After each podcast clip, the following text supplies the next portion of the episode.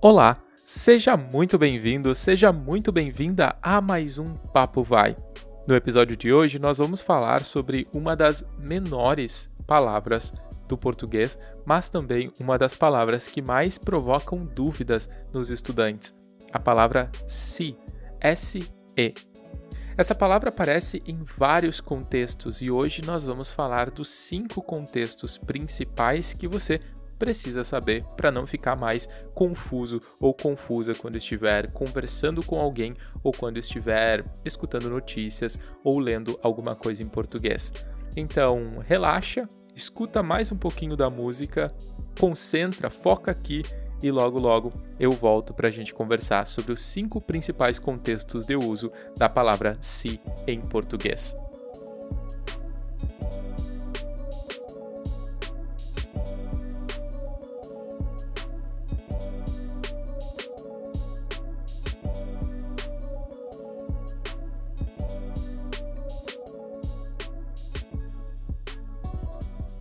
Beleza? Preparado? Preparada? Bora lá! Vamos falar dos cinco contextos de uso da palavra se. O primeiro deles, se é uma conjunção. Primeiro, o que é uma conjunção?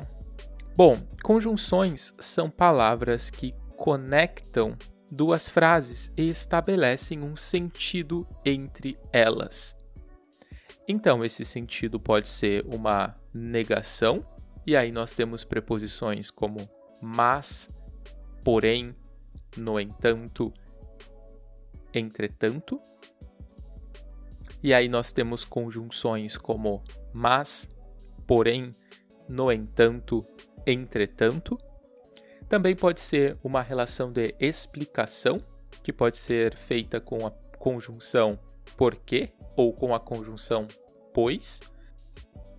E também nós temos uma relação de condição. Então, quando duas frases têm uma relação de condição, uma frase é a condição para que a outra aconteça, para que a outra ação aconteça normalmente, aí nós usamos a conjunção se. Ok?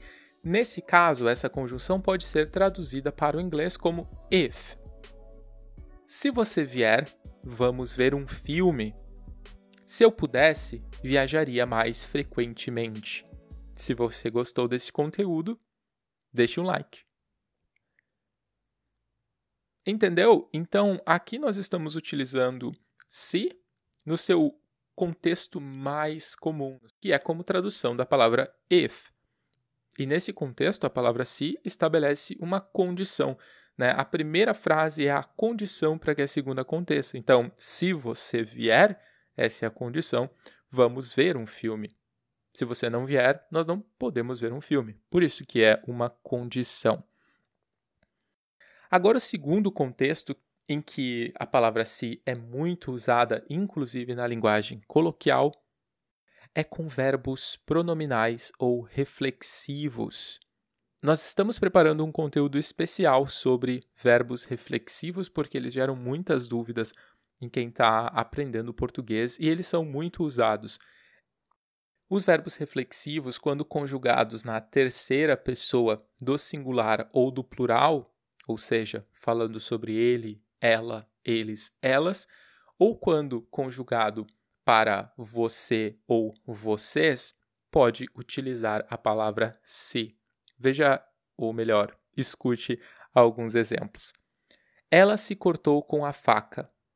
Ele se esqueceu de reservar o hotel. Eles se encontraram na festa. Você se lembrou de ligar para Joana? Além desses dois contextos, existem alguns outros usos da palavra se, principalmente na linguagem formal e na linguagem escrita. A palavra se indica um sujeito indeterminado em português. Isso significa que nós não sabemos quem pratica a ação. Esse uso é mais comum quando você está escrevendo, ou, é claro, se você estiver lendo um livro escrito em linguagem formal. Vive-se muito bem aqui. Estima-se que 100 pessoas foram infectadas. Precisa-se de sangue, tipo o seu. Esse último exemplo é uma frase muito conhecida no Brasil, usada em um anúncio que convoca a população para doar sangue. Então aqui a gente está dizendo precisa-se de sangue. Quem precisa? Bom, o sujeito dessa frase é indeterminado. A gente não pode dizer quem precisa. E esse recurso de escrita é usado para dizer que, bom, talvez todo mundo precisa, não é? Beleza, esse uso da palavra se para criar um sujeito indeterminado é muito comum na linguagem escrita, mas não é comum na linguagem falada. Agora, a palavra se também pode indicar que o verbo está em voz passiva. A voz passiva é um conceito que acontece quando a parte mais importante da frase não é o sujeito, a parte mais importante é a ação em si. Em inglês, a gente faz isso quando a gente quer dizer, por exemplo, the cake is made by her, instead of saying she makes the cake. Entendeu o conceito? Lembrou de como você pode utilizar a voz passiva? Aqui em português nós temos um tipo de voz passiva que é feito com a palavra ser. Escute alguns exemplos vendem-se casas, enviou-se o documento, que é o mesmo que o documento foi enviado. Consertam-se máquinas. Máquinas são consertadas. Entende? Então, quando eu posso transformar a frase numa frase ativa, né, do tipo casas são vendidas, eu também posso ter uma frase vendem-se casas. E nesse caso, o verbo concorda com o substantivo contido na frase. Então, se eu digo vende-se, eu preciso de um substantivo no singular. Vende-se casa. No plural, vendem-se casas. Mas o mais importante é entender o sentido dessa palavra na frase. Basicamente, ela quer dizer que alguém está vendendo casas, que alguém enviou o documento, que alguém conserta máquinas. Então você não precisa se preocupar com quem faz isso, porque essa informação não está contida na frase. Então esse é um recurso para exatamente tornar o verbo a parte mais importante. Ok? Vamos para o próximo. Aqui entre amigos a gente pode falar que o próximo contexto a palavra se é usada para bonito. Se você nunca ouviu essa expressão em português, quer dizer que é usada só para deixar algo um pouco mais bonito.